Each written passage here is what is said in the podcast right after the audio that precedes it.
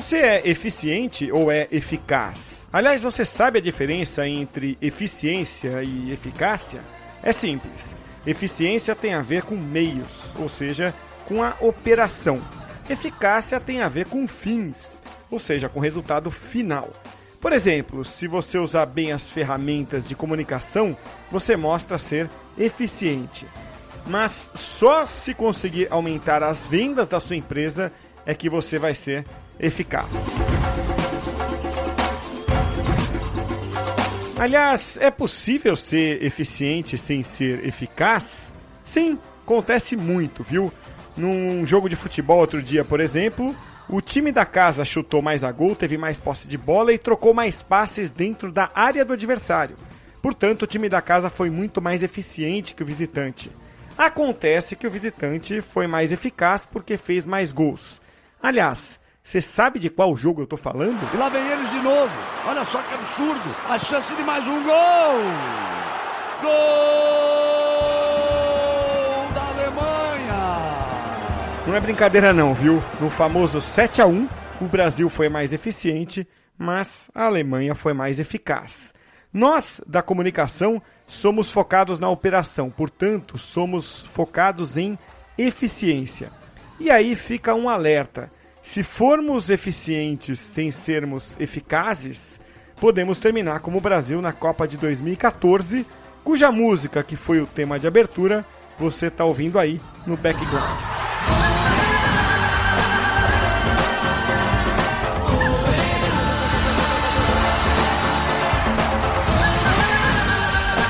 Atenção emissoras para o top de 5 dramas que só profissionais de comunicação vivem. Credenciamento, follow-up, release no spam, fake news, target de 15 a 70 anos.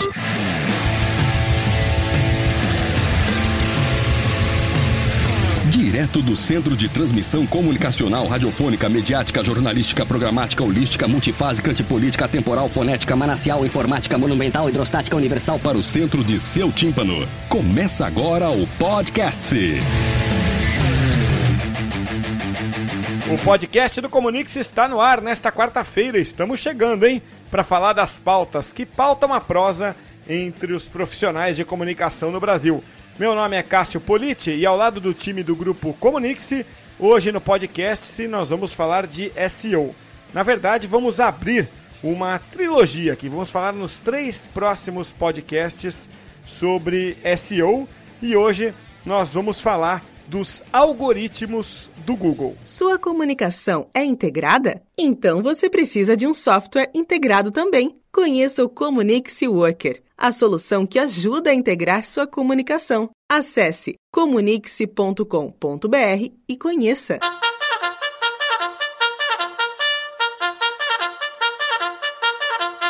E a corneta anuncia que nós chegamos ao momento principal aqui, como sempre, do nosso podcast e hoje com o Felipe Pestana do Dino para a gente falar de SEO hoje e nas duas próximas edições. Tudo bem, Pestana? Tudo tranquilo, cara. Uma parte mais técnica hoje, né? É, eu acho que técnica e conteúdo ao mesmo tempo, por isso que SEO é tão desafiador, né? Especialmente para quem faz conteúdo. Eu acho que o nosso desafio aqui hoje, Pestana, é explicar é, para quem faz conteúdo, afinal o que, que é o Panda, o que, que é o Rank Brain, enfim, como é que funciona o Google? Ah, eu acho que antes de falar de algoritmo técnico e tudo mais, uhum. acho que o mais importante é entender a lógica por trás do Google. Como é que o Google ganha dinheiro? Bom, o Google ganha dinheiro, até onde eu sei, ver se eu estou errado. Ganha dinheiro vendendo anúncios. Para isso, ele precisa ter uma, um volume gigantesco de pessoas usando o Google. Tá, deixa eu te perguntar uma coisa. Cássio, o que é um acelerador de partículas? É, não, eu, bom, eu já vi lá uh, aquelas, aqueles experimentos que são noticiados de vez em quando, mas a resposta honesta é: não tenho a menor ideia. Tá, agora você precisa descobrir. Eu vou no Google. Beleza. Essa pergunta dá um Google que faz o Google conseguir vender dinheiro com anúncio. Perfeito. E só tem uma forma dele continuar vendendo mais e mais anúncio na plataforma dele as pessoas não podem esquecer que dar um Google resolve o problema delas. Uhum. E para isso, obviamente, ele cria diversos algoritmos para imitar ao máximo o comportamento humano. Certo. É a lógica dele. E essa lógica vem sendo usada pelo Google desde o início. Claro. É, até 2015, isso se baseava num algoritmo. O algoritmo, para simplificar, é uma Panda. grande fórmula né, é, É. que leva em conta diversos, é, mas diversos mesmo, né, diversos É, é um é, negócio que chega a critérios. ser meio nebuloso. É, tem. Bom, a do YouTube, só pra você ter uma ideia, eu sei que a- a- o algoritmo do, do YouTube, que não é tão complexo quanto o Google, tem mais de um milhão de linhas. né? Muito mais. É, um então- milhão de linhas tem um site. É, então, é, daí você vê, daí você imagina o que é o do Google. É algo muito complexo, mas o princípio dá para entender, né, Pestana? É uma fórmula que é, de algum jeito ranqueia quem é a melhor resposta, tá certo? É exatamente isso. E, e com o passar do tempo, esses algoritmos têm deixado, têm realmente usado um sistema, usando, usado machine learning, que basicamente é uma máquina ensinando para um algoritmo. Que é um aspecto de inteligência artificial ali no meio. Isso, isso, está dentro do campo da inteligência artificial.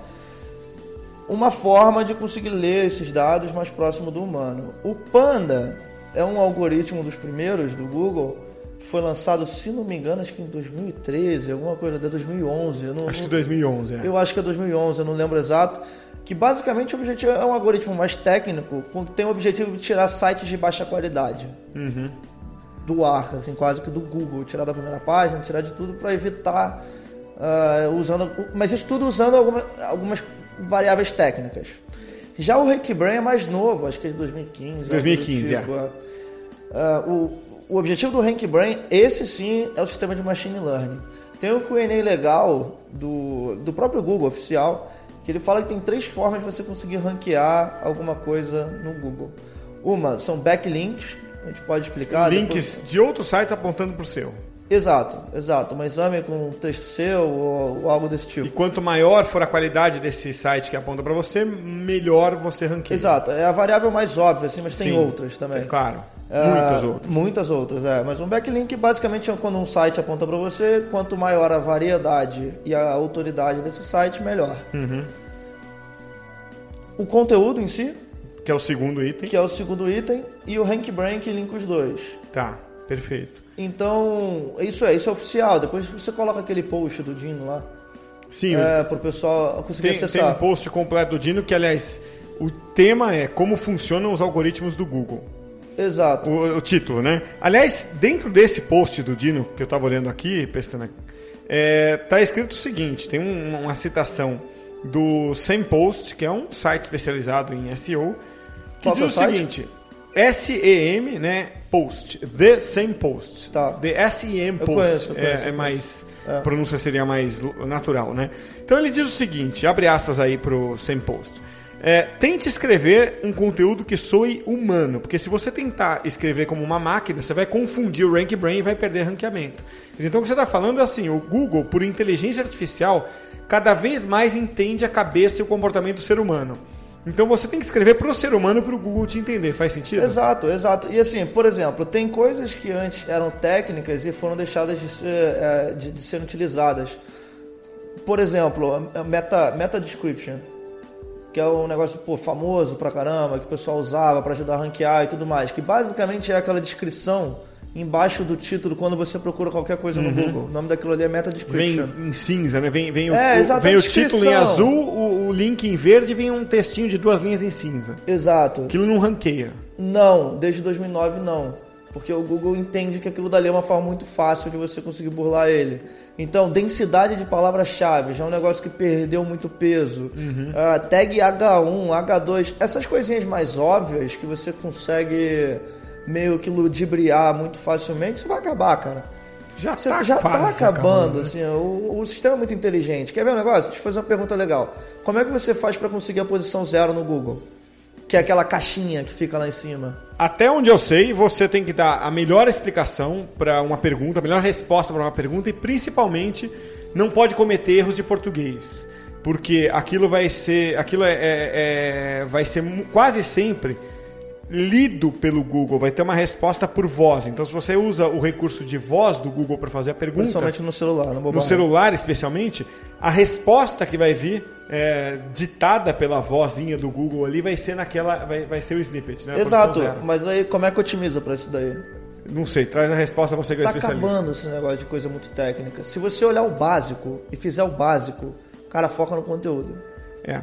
Agora, conteúdo. o focar no conteúdo, pensando assim, é, vamos ver pra, pra gente talvez aqui dar o nosso takeaway, né, pro nosso público entender claramente do que, que a gente está falando.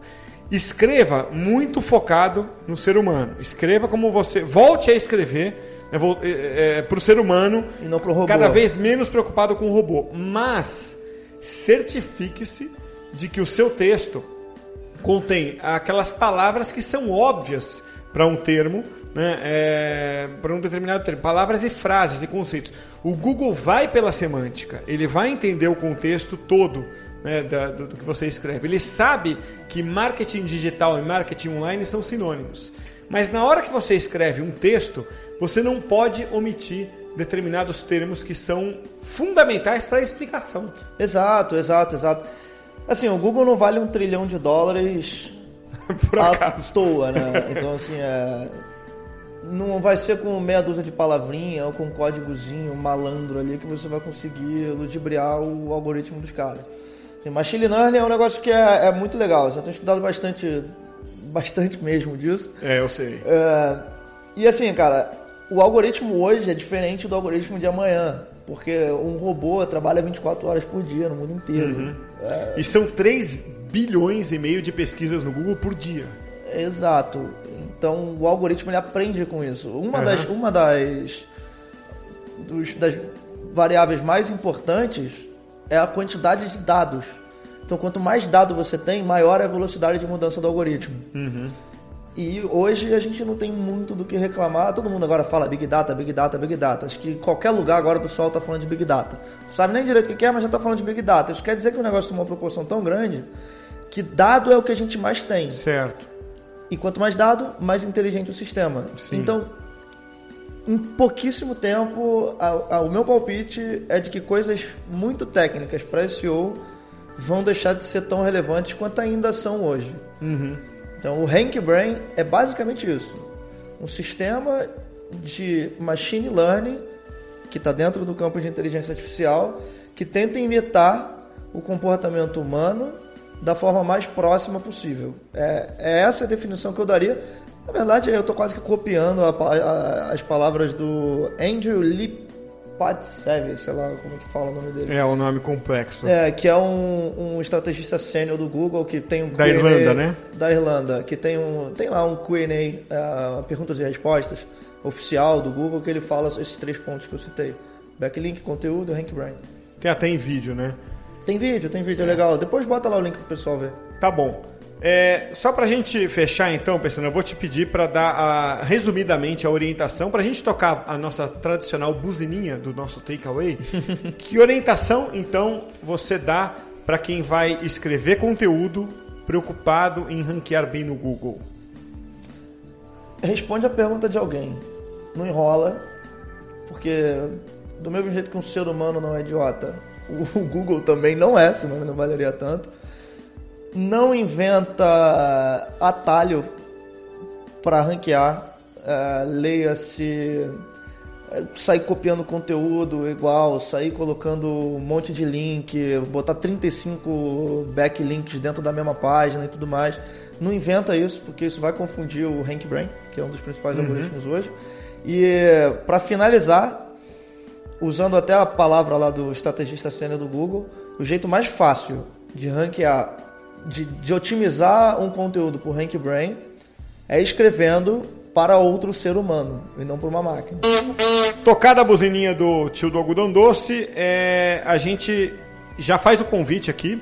Aliás, dois convites. Primeiro, para quem está ouvindo o podcast no dia em que ele foi ao ar, é, ou seja, nesta quarta-feira, dia 2 de maio, a gente convida, primeiro, para ouvir os dois próximos podcasts que trazem é, novos assuntos, como eu disse na abertura, sobre SEO.